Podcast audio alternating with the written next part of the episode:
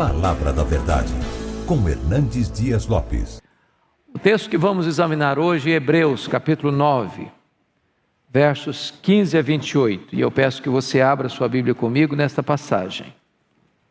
Hebreus, capítulo 9, versos 15 a 28.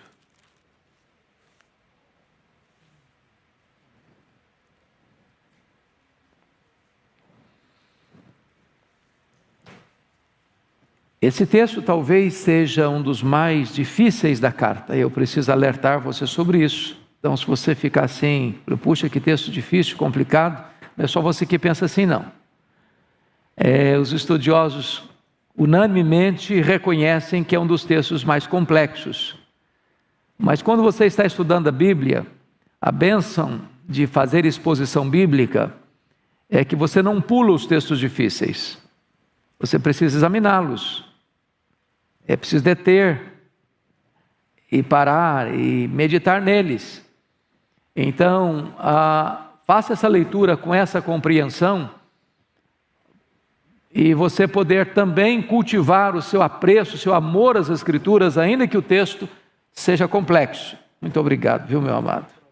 Se você puder botar para mim já um pouquinho nesse copo, eu fico muito grato. Então, abra aí comigo Hebreus 9, a partir do verso uh, de número 15. Vamos juntos? A Bíblia aberta, acompanhe a leitura. Por isso mesmo, ele, no caso Jesus, é o mediador da nova aliança a fim de que, intervindo a morte para a remissão das transgressões que havia sob a primeira aliança, recebam a promessa da eterna herança aqueles que têm sido chamados. Porque onde há testamento, é necessário que intervenha a morte do testador. Pois um testamento só é confirmado no caso de mortos, visto que de maneira nenhuma tem força de lei enquanto vive o testador. Pelo que nem a primeira aliança foi sancionada sem sangue. Porque, havendo Moisés proclamado todos os mandamentos segundo a lei a todo o povo, tomou o sangue dos bezerros e dos bodes com água, e lantinta de escarlata, e isopo, e aspergiu não só o próprio livro, como também sobre todo o povo, dizendo: Este é o sangue da aliança, a qual Deus prescreveu para vós outros. Igualmente também aspergiu com sangue o tabernáculo e todos os utensílios do serviço sagrado. Com efeito, quase todas as coisas, segundo a lei, se purifica com sangue, e sem derramamento de sangue não há remissão. Era necessário, portanto, que as figuras das coisas que se acham nos céus se purificassem com tais sacrifícios mas as próprias coisas celestiais com sacrifícios a eles superiores. Porque Cristo não entrou em santuário feito por mãos, figura do verdadeiro, porém no mesmo céu, para comparecer agora por nós diante de Deus. Nem ainda para se oferecer a si mesmo, muitas vezes, como o sumo sacerdote, cada ano entra nos Santos dos Santos com sangue alheio. Ora, neste caso, Seria necessário que ele tivesse sofrido muitas vezes desde a fundação do mundo. Agora, porém, ao se cumprirem os tempos, se manifestou uma vez por todas para aniquilar pelo sacrifício de si mesmo o pecado. E assim como aos homens está ordenado morrerem uma só vez, vindo depois disso o juízo, assim também Cristo tendo se oferecido uma vez para sempre para tirar os pecados de muitos, aparecerá segunda vez, sem pecado, aos que o aguardam para a salvação. Amém. Bom, nós vamos tratar hoje sobre o mediador da nova aliança e seu sacrifício perfeito. Nós temos examinado esta carta aos Hebreus que eu considero como a chave hermenêutica do Novo Testamento para você entender o Antigo Testamento. Muito provavelmente nós não teríamos uma lúcida, clara compreensão do Antigo Testamento sem a carta aos Hebreus.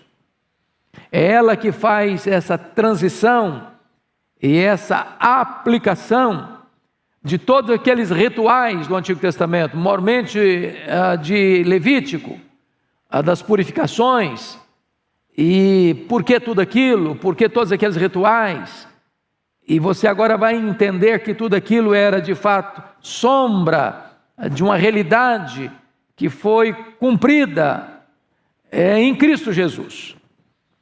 Já disse a vocês que esta carta ela foi escrita para crentes hebreus que haviam deixado o judaísmo e abraçado o cristianismo, mas em virtude de uma perseguição que veio sobre a igreja, onde os crentes estavam perdendo seus bens, suas propriedades, e caminhando como forasteiros e peregrinos em virtude dessa perseguição, com medo dessas consequências. Muitos desses crentes hebreus, agora cristãos, estavam abandonando o cristianismo e retornando ao judaísmo. Então, a tese do autor aos Hebreus é que o judaísmo era uma espécie de preparação para o cristianismo. O judaísmo era uma sombra daquilo que o cristianismo é realidade. Que o judaísmo cumpriu o seu papel de dar ao povo a lei, os sacrifícios, o tabernáculo, o templo, os levitas, os sacerdotes, todo aquele ritual que era feito diariamente e muito especialmente aquela purificação que o sumo sacerdote entrava uma vez por ano no Santo dos Santos para oferecer por si sacrifício e pelo povo, que tudo isso existia para apontar para um sacerdote perfeito, que trazia um, um sacrifício perfeito, um sacrifício que não precisava se repetir, porque era perfeito, de um sacerdote perfeito, para remir-nos por completo do nosso pecado.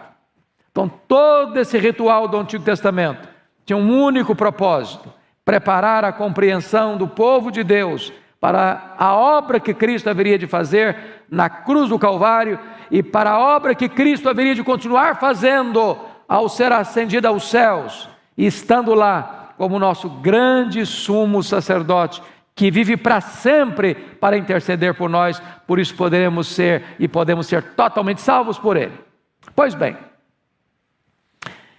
eu agora gostaria de é, entrar no texto lido a partir do verso 15, quando ele coloca assim: por isso mesmo, ele é o mediador da nova aliança, por isso mesmo, é, implica que existe algo antes que eu preciso entender. Então, por isso mesmo, me remete aos versos 13 e 14. Olha o que está escrito nos versos 13 e 14. Portanto, se o sangue de bodes e de touros e a cinza de uma novilha, aspergidos sobre os contaminados, os santificam quanto à purificação da carne, muito mais o sangue de Cristo, que pelo Espírito Eterno a si mesmo se ofereceu sem mácula a Deus, purificará a nossa consciência de obras mortas, para servirmos ao Deus vivo. Aqui ele está dizendo o seguinte: quando lá no Velho Testamento o sacerdote é, oferecia a sangue de bodes e de touros e cinzas de novilho, aspergindo o povo, para que que fazia aquilo? Aquilo purificava o povo cerimonialmente, mas não purificava o povo de fato dos seus pecados. Por que não?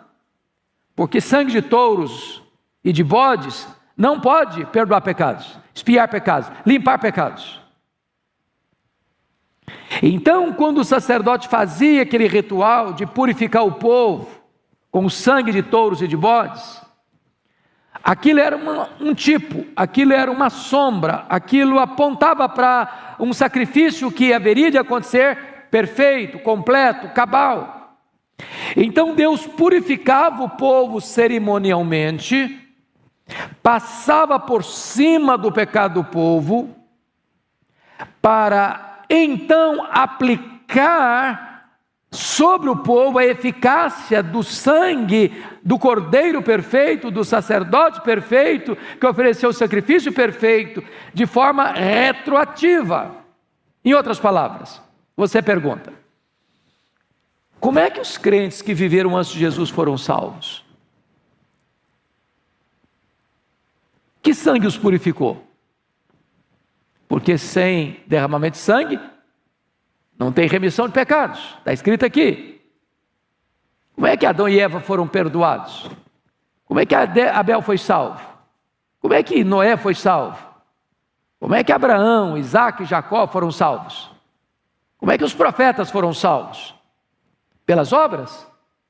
Não. Pelo sangue de bodes e de cordeiros e de touros? Não. Quem era Salvador antes? De Cristo vir ao mundo? Existia um outro Salvador? Existia um outro caminho para Deus? Existia outra porta para o céu? E a resposta é: não, o único Salvador é Cristo. Nunca houve outro. Desde a eternidade. Nunca houve outro. Então, quem viveu antes de Cristo foi salvo por Cristo, olhando para o sacrifício que ele faria. E todos esses rituais do Velho Testamento eram uma espécie de tipo do antítipo que é Cristo, era uma espécie de sombra da realidade que Cristo trouxe. Do contrário, irmãos, não faria o mínimo sentido todos esses rituais. Porque Deus não aceita sangue de animais. Tudo aquilo era apenas uma espécie de uh, preparação, de sombra daquilo que veio como realidade. Então, antes de Cristo, as pessoas olhavam para frente, para o Cristo que haveria de vir, o Cristo da profecia, você e eu olhamos para trás, para o Cristo da história, para o Cristo que cumpriu as profecias, para o Cristo que já veio. Bom, dito isto, é importante afirmar que, em virtude de que ah, muito mais o sangue de Cristo, pelo Espírito Eterno, a si mesmo se ofereceu, sem mácula a Deus, purificará a nossa consciência de obras mortas, porque preste atenção nisso, os sacrifícios que eles faziam lá não podiam purificar a consciência, não podia resolver o problema da culpa, só limpava o povo cerimonialmente, mas não eficazmente. E aí ele está dizendo, por isso mesmo, por causa disso, Jesus é o mediador da nova aliança. Então nós temos duas alianças, a velha aliança e a nova aliança. A velha aliança também foi firmada com sangue. Então Moisés, quando trouxe a lei e deu conhecimento ao povo da lei, o povo diz: tudo que o Senhor falou, nós faremos. Está lá em Êxodo 24.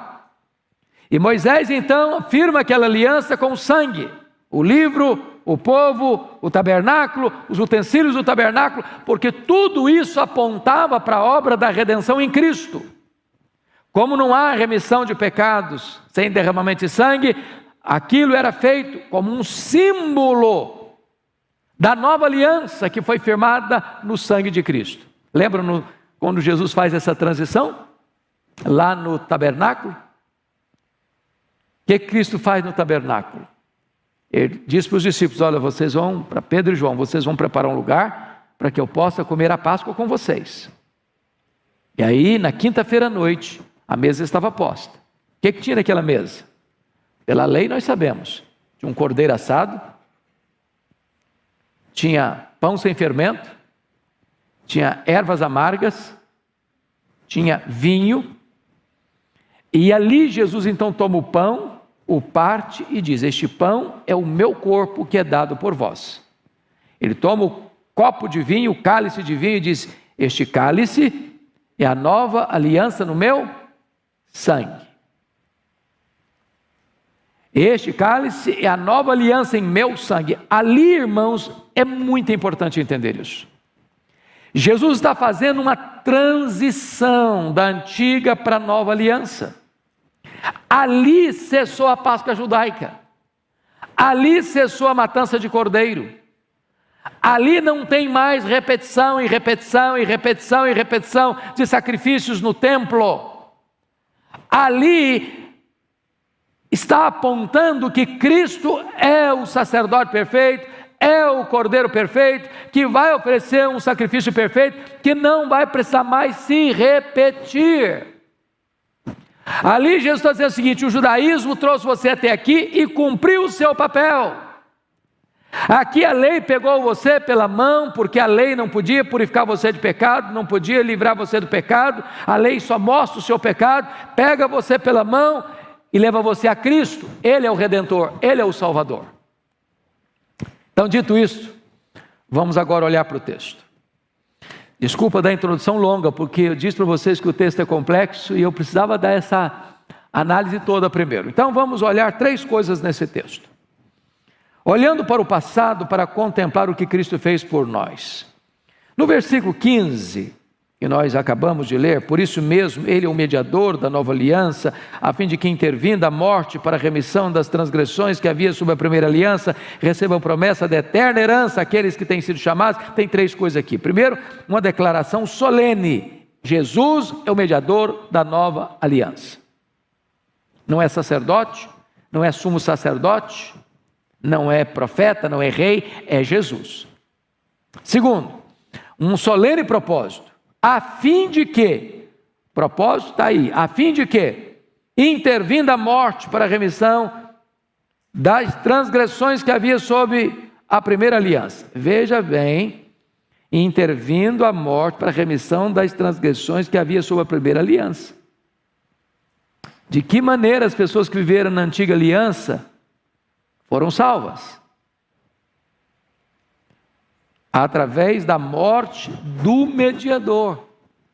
Então, como é que Noé foi salvo? Pela morte de Cristo. Como é que Abraão foi salvo? Pela morte de Cristo. Como é que todos aqueles que viveram no Velho Testamento foram salvos? Pela morte de Cristo. E aqui, uma solene oferta: recebam a promessa da eterna herança. A eterna herança é a salvação. De que maneira as pessoas são salvas? Através da morte de Cristo.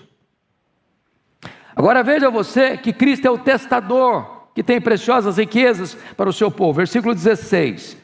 Porque onde há testamento é necessário que intervenha a morte do testador. Preste atenção numa palavra muito importante aqui. Eu disse para vocês numa aula passada que a palavra aliança no grego é diateque. E o que é uma aliança? Pega a palavra para nós na língua portuguesa. Quando você pensa em aliança, está pensando de duas pessoas que entram num acordo, num pacto, onde tem direitos e responsabilidades, deveres. Direito e responsabilidade, direitos e deveres. Em, em igual proporção. Só que a palavra diateque não pode representar isso para nós. Por quê? Porque a nova aliança não foi que você e eu entramos numa aliança com Deus com é, direitos e deveres iguais. Lá na velha aliança, tá lá em, em Êxodo 24, quando Moisés leu a lei para o povo, o povo disse assim: tudo que o Senhor falou, nós faremos. Fizeram? Não, não fizeram. Quem quebrou a aliança foi Deus ou foi o povo? O povo. A nova aliança de Ateque é Deus quem é o autor da aliança, é Deus quem estabelece as condições da aliança. Eu não tenho o direito de mudar as cláusulas da aliança, eu recebo as cláusulas da aliança. É por isso que essa palavra de ateque, ela é também aqui a mesma palavra para testamento. Testamento. O que é um testamento? Eu sou dono de uma propriedade, de bens, de recursos, de riquezas, e eu faço o meu testamento dizendo que aquilo que eu tenho deve ser destinado para Fulano, para Beltrano, para Ciclano, fecho isso, selo isso, meu compromisso. Não é quem vai receber esses benefícios que entra lá no testamento, não, eu quero ir, não. Quem vai receber não determina nada, ele recebe. Certo? Agora, o testamento só tem valor de eficácia para aquele que foi contemplado receber as benesses quando? Quando morre quem? O testador. Então vamos entender que Cristo é o testador que tem preciosas riquezas para o seu povo. Versículo 16: Porque onde há testamento é necessário que intervenha a morte do testador. Agora, que riquezas Jesus, o testador, tem para você? Quais são essas riquezas que você se apropriou delas quando Jesus, o testador, morreu na cruz? Ele estava ali adquirindo para você a vida eterna, as bênçãos espirituais, e você já recebeu isto porque você já é abençoado com toda sorte e bênção espiritual nas regiões celestes em Cristo Jesus. Você é filho de Deus, você é herdeiro de Deus, você é co-herdeiro com Cristo, você é cidadão do céu, você tem o seu nome escrito no livro da vida, você tem o Espírito Santo habitando em você, você vai usufruir toda a riqueza dos novos céus e da nova terra que Ele vai estabelecer. Então tudo isso é seu. Tudo isso é seu. Por quê? Porque Jesus é o testador. E ele já morreu. E ele já ressuscitou. E ele já lhe concedeu estas riquezas insondáveis do Evangelho. Esta é a bênção da nova aliança. Tá? Então vamos ver ah, algo importante aqui. Nos versos 18 a 21 do texto lido, ele vai. Então vamos pegar o 17, porque o 17 é, é complemento do 16, né? Pois um já falamos isso, pois um testamento só é confirmado no caso de mortos, visto que de maneira nenhuma tem força de lei enquanto vive o testador. Então vamos imaginar que você vai fazer o seu testamento, olha, essa casa vai ficar para fulano, esse carro vai ficar para o Beltrano, a conta da poupança vai ficar para o ciclano. E aí imagine que o testador não morreu ainda. E, e aí o camarada que foi contemplado por esta promessa, enquanto o testador vive, não, mas eu quero a minha casa. Não, senhor, a casa só vai ser sua quando o testador morrer. É o que ele está dizendo aqui. Então, os benefícios prometidos lá na velha aliança e agora na nova, foram recebidos depois de quê? Da morte de Cristo. Ah, a eficácia disso. E agora nos versos 18 a 21, ele vai mostrar que a primeira aliança foi sancionada com sangue. Olha aí. Pelo que nem a primeira aliança foi sancionada sem sangue, porque havendo Moisés proclamado todos os mandamentos segundo a lei a todo o povo, tomou o sangue dos bezerros e dos bodes, como água e lã tinta e de escarlate, e sopa e aspergiu não só o próprio livro, como também todo o povo, dizendo: Este é o sangue da aliança, a qual Deus prescreveu para vós outros, e igualmente também aspergiu com sangue o tabernáculo e todos os utensílios do serviço sagrado. Por que, que ele está dizendo isso? Por que, que ele está dizendo isso? Para mostrar para você que há uma espécie de é, consistência de método na transição da primeira para a nova aliança. A primeira aliança que foi dada as leis ao povo, quando Moisés desce do monte, aquela aliança foi sancionada com sangue. E aí ele vai mostrar que a nova aliança, que vai ser firmada na morte de Cristo, este cálice que está mostrando que representa o sangue de Cristo, é o cálice da nova aliança firmada em meu sangue, também vai ser ratificada com sangue. Então vamos lá.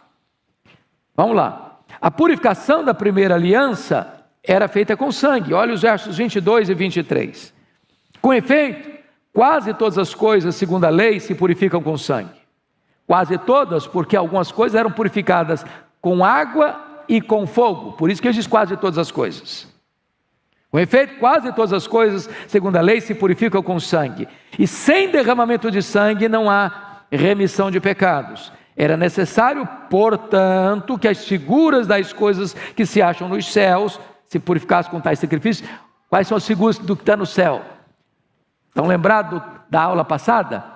Nós falamos do do tabernáculo, que tinha a parte externa, onde tinha os, o altar de bronze e a bacia de bronze, depois tinha o lugar sagrado, que só o sacerdote podia entrar, e lá tinha então a mesa com os pães da proposição, o candelabro e o altar de incenso, e que depois tinha uma cortina pesada, e, onde tinha o santo dos santos, que só o sumo sacerdote podia entrar uma vez por ano, e onde estava a arca da aliança, com as tábuas da lei, com o vaso de com maná, com a vara seca de arão que floresceu, e ali ele entrava com sangue e oferecia por si, depois pelo povo. Estão lembrados disso?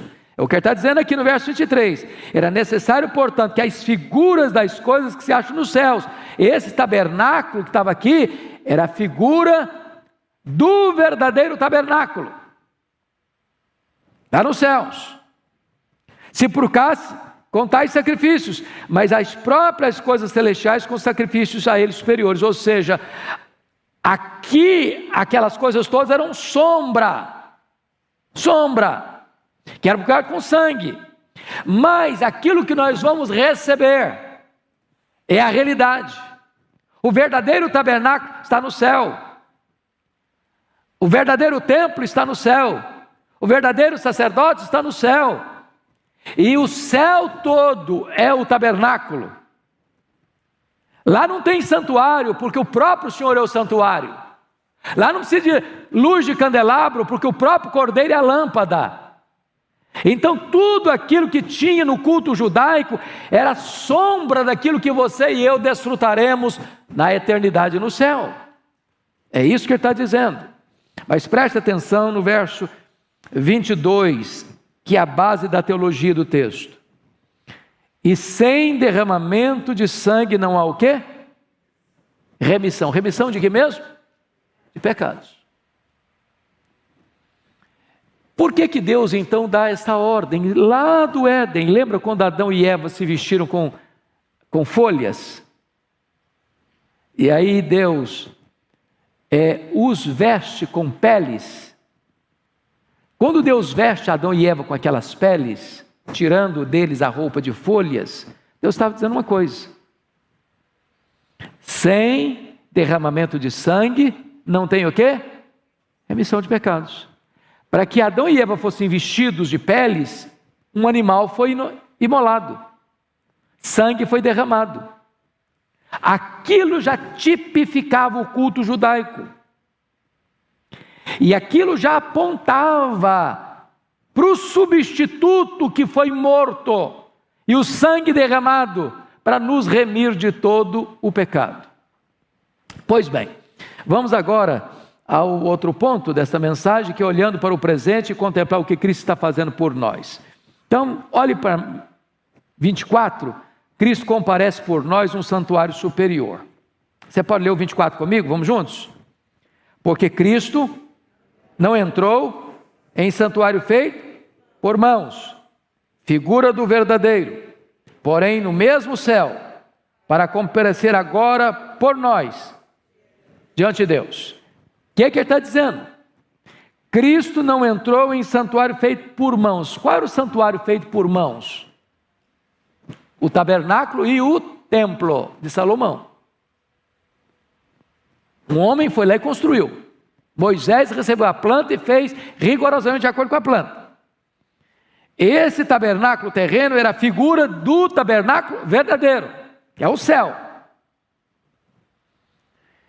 Então, Cristo, ele entrou no mesmo céu para comparecer agora por nós diante de quem?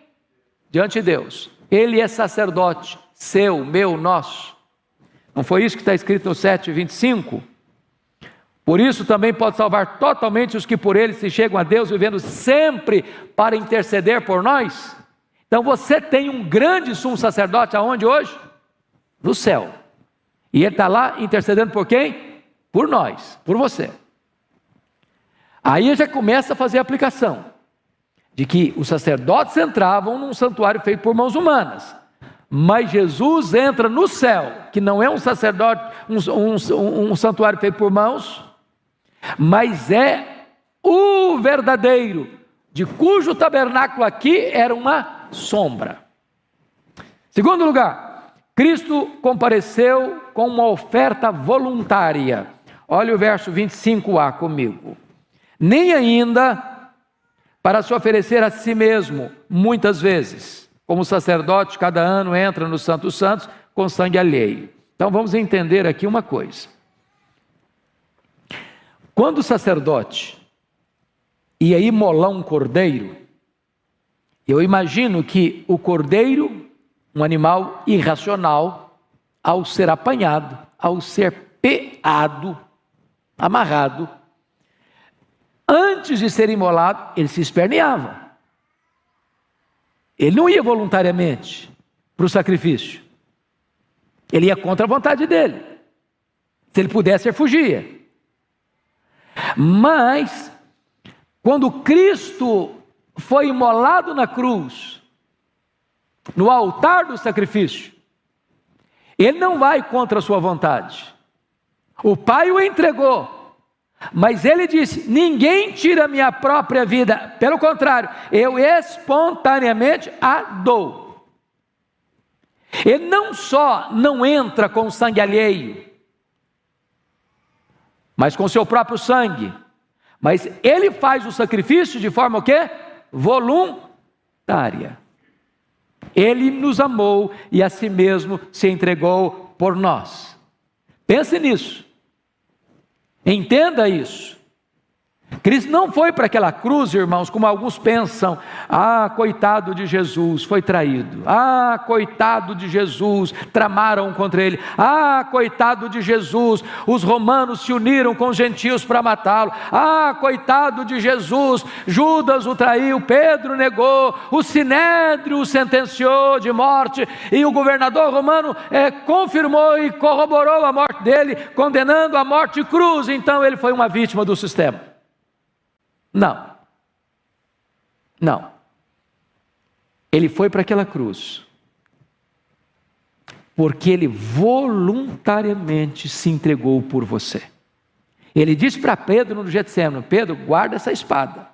Se eu precisasse de ajuda, eu rogaria ao Pai, e ele me mandaria agora doze legiões de anjos, 72 mil anjos.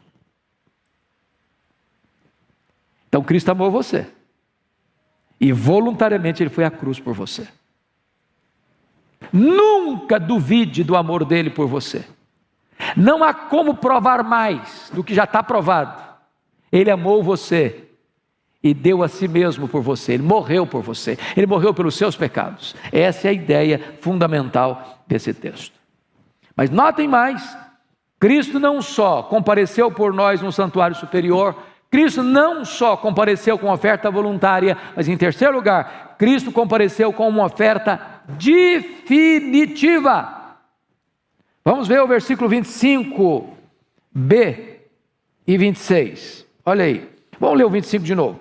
Nem ainda para se oferecer a si mesmo, muitas vezes, como sumo sacerdote cada ano entra no Santo Santos com sangue alheio Ora, neste caso, seria necessário que ele tivesse sofrido muitas vezes desde a fundação do mundo.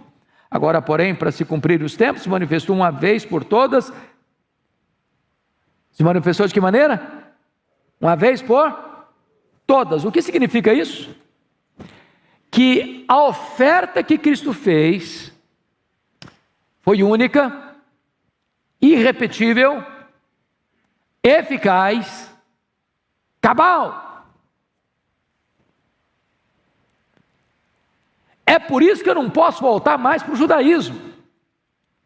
Para repetir todas aquelas cerimônias e rituais que já se cumpriram.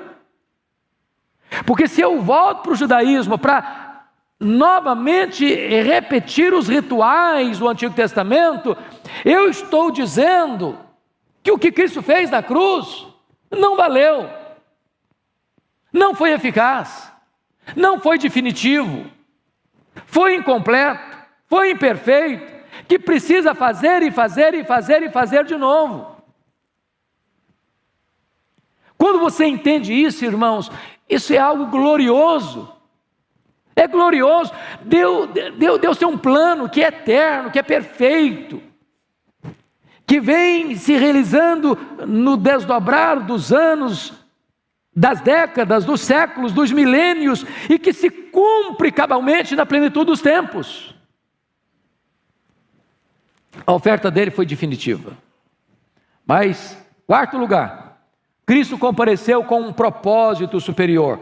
Olha o versículo 26, parte B. Agora, porém, ao se cumprirem os tempos, se manifestou uma vez por todas para fazer o quê? Para aniquilar pelo sacrifício de si mesmo o quê?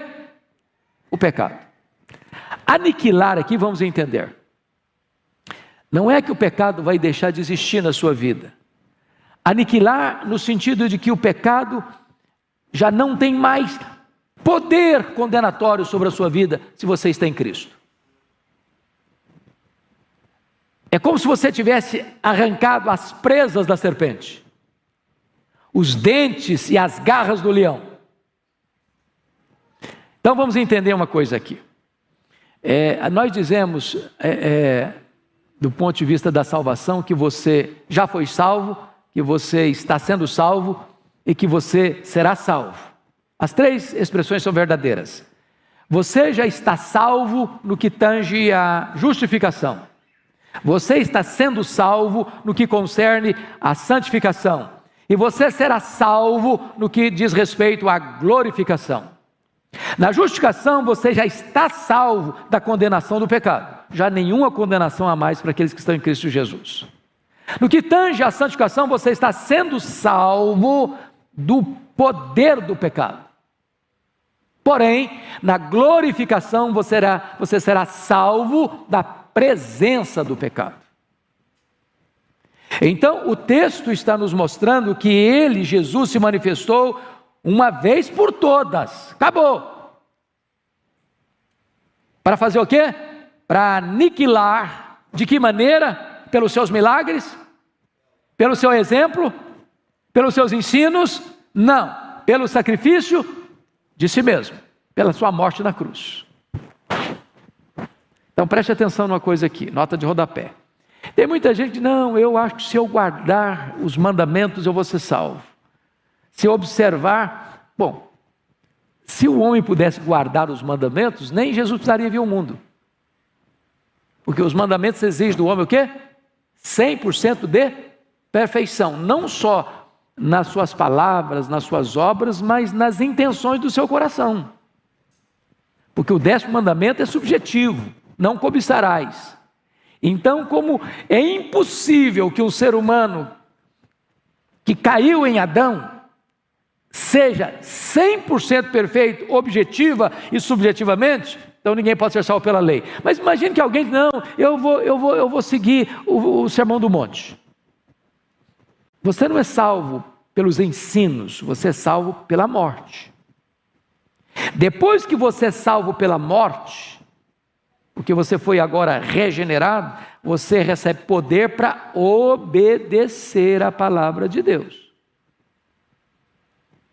Mas ninguém, não sendo alcançado pelo sangue, porque sem sangue não há remissão de pecados, tem a mínima chance de guardar, inclusive, a palavra de Deus. Então, esse discurso aí de que eu sigo, eu sigo o Sermão do Monte, eu sigo os ensinos, eu não preciso de crer, eu não preciso de estar debaixo do sangue do Cordeiro para ser salvo, isso é balela, isso é bobagem. Bom, mas vejam vocês ainda que Cristo realizou um sacrifício único, definitivo e eficaz. Olha o verso 28 comigo. Você pode ler o 28 comigo? Vamos juntos? Assim também Cristo tendo-se oferecido uma vez para sempre, para tirar os pecados de muitos, aparecerá a segunda vez sem pecado aos que o aguardam para a salvação. Então fica claro uma coisa aqui, irmãos: não tem mais nada o que fazer no que concerne a nossa salvação.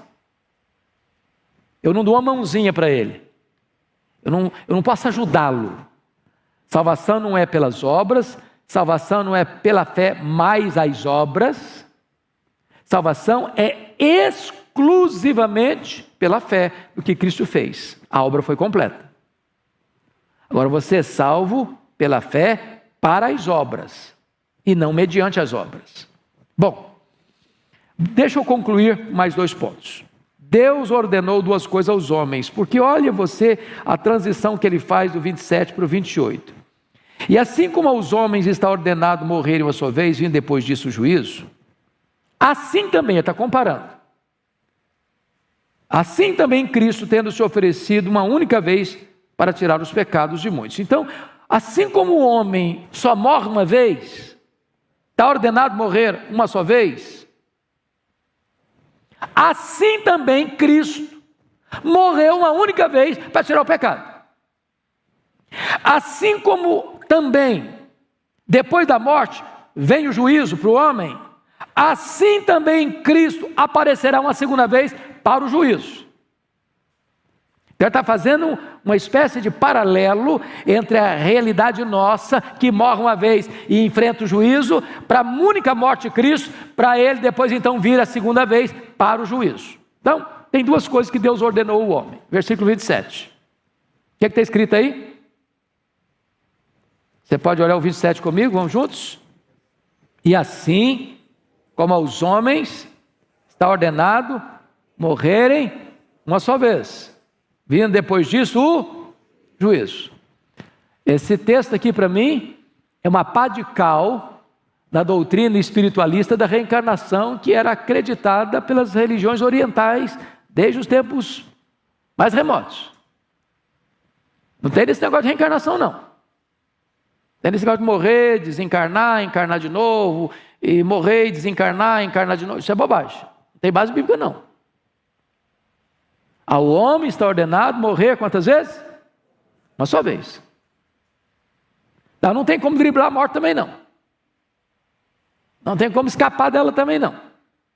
Não tem torre tão alta que livre você da seta da morte. Também não tem jeito, não. Ao homem está ordenado morrer uma só vez. Pronto. E mais, o que é que Deus ordenou de novo? O juízo. Ninguém vai escapar do juízo. Nem grande, nem pequeno, nem rico, nem pobre, nem doutor, nem analfabeto, nem crente, nem descrente. Quando a Bíblia diz, quando a Bíblia diz, e eu, eu quero que você leia isso para você não tirar uma conclusão equivocada. Abra sua Bíblia comigo lá em João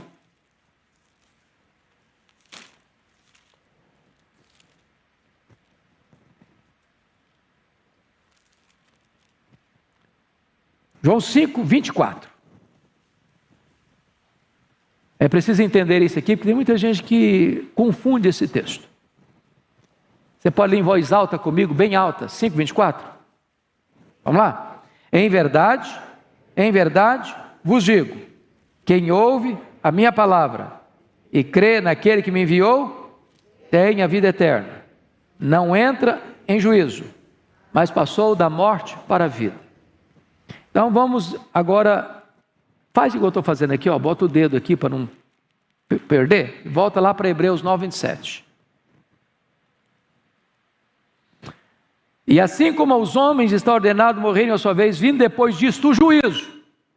Não parece contraditório? O que significa juízo em João 5,24? O que significa juízo em Hebreus 9, 27? O que o texto está dizendo é que se você, no 24, 5, 24, ouviu a palavra e creu em Jesus, você tem a vida eterna. Você não entra em juízo condenatório. Juízo aqui é sinônimo de condenação. Você não vai ser condenado. Mas o fato de você não ser condenado não significa que você não estará lá no juízo. Todos temos que comparecer perante o tribunal de Cristo, todos. E todos teremos que dar conta no dia do juízo pelas nossas obras. É por isso que os livros serão abertos, vão ser julgados segundo o critério que estiver nos livros: palavras, obras, omissões, pensamentos. A condenação está resolvida quando você creu. Você creu, você não está mais condenado. Está fora de questão agora. Você não entra lá no tribunal de Deus para saber se está salvo ou está perdido. Não é. Nem o salvo, nem o, nem o perdido. Ah, lá você vai entrar ou para receber graus de salvação, ou melhor, ah, de, de, de galardão, ou você vai receber graus de condenação. Mas todos vão ter que comparecer lá. Não tem como escapar do juízo. Bendito seja Deus, porque você que tem o nome escrito no livro da vida, aquele dia não será dia de trevas, mas dias de luz para você. Não será dia de pesar ou angústia ou dor, mas de alegria indizível para você. Vai ser o dia mais glorioso da sua história, porque nesse dia você vai ouvir a doce palavra do Senhor: Vinde, benditos de meu Pai, entre na posse do reino que você está preparado desde a fundação do mundo. Mas deixa eu concluir então, amados. Nós olhamos para o passado, nós olhamos para o presente, mas esse texto termina olhando para o futuro. Volta para Hebreus 9, 28, a parte final do verso e diz o seguinte: Assim também Cristo, tendo se oferecido uma única vez para sempre para tirar os pecados de muitos, você pode ler comigo o finalzinho da frase? Aparecerá segunda vez, sem pecado, aos que o aguardam para a salvação. Ele virá a segunda vez. E nós o aguardamos. E nós dizemos: Maranata, ora vem, Senhor Jesus. Então veja você que nós estamos aqui falando das, dos três estágios da salvação. Você já está salvo da condenação do pecado. Você está sendo salvo do poder do pecado. Mas quando Jesus voltar, nós estaremos salvos da presença do pecado. Aí não haverá mais pecado. Aí nós estaremos nos novos céus, na nova terra. E lá não tem nada contaminado. Lá não tem mais dor. Lá não tem mais lágrima. Lá não tem mais luto. Lá não tem mais sofrimento. Lá não tem mais doença. Lá não tem mais defeito físico. Lá não tem mais culpa. Lá não tem mais tristeza. Lá não tem mais despedida. Lá não tem mais presença do mal porque o anticristo já foi lançado no lago do fogo, falso profeta já foi lançado no lago do fogo, o diabo já foi lançado no lago do fogo, a morte já foi lançada no lago do fogo, os ímpios cujos nomes não estão escritos no livro da vida já estão no lago do fogo. Agora nós estaremos numa grande festa, as bodas do Cordeiro, desfrutando das delícias e das venturas celestiais que o Senhor preparou para nós. Essa é a verdade que esse texto encerra nos dizendo. Então, irmãos, que Deus nos abençoe. Eu reconheço que o texto de hoje é realmente complexo, mas isso é um exercício para nós, para a gente não pular os textos difíceis, porque às vezes é, você tem verdadeiras pepitas, e tem mesmo, pepitas de ouro debaixo desse terreno, que é difícil de arar, mas lá dentro tem riquezas insondáveis as riquezas do Evangelho de Cristo. Vamos ficar em pé e nós vamos orar, agradecendo a Deus esse tempo.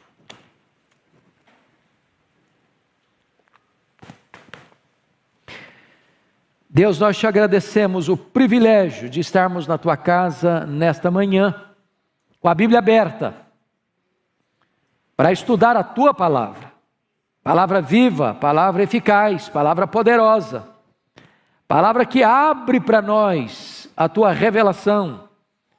E tu nos dás a iluminação do Espírito Santo para compreendermos essa palavra. Pedimos-te, Deus, que tu inflames o nosso coração de amor à tua palavra, de amor à tua lei, para que nela meditemos de dia e de noite, para termos uma vida frutífera como a árvore plantada junto à corrente de águas.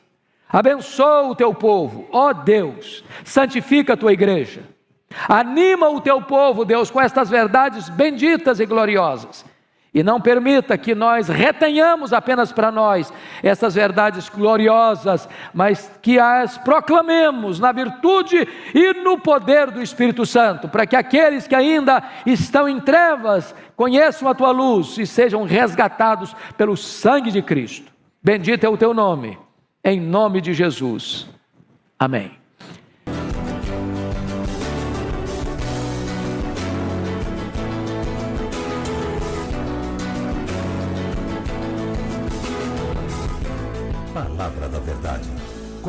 Dias Lopes.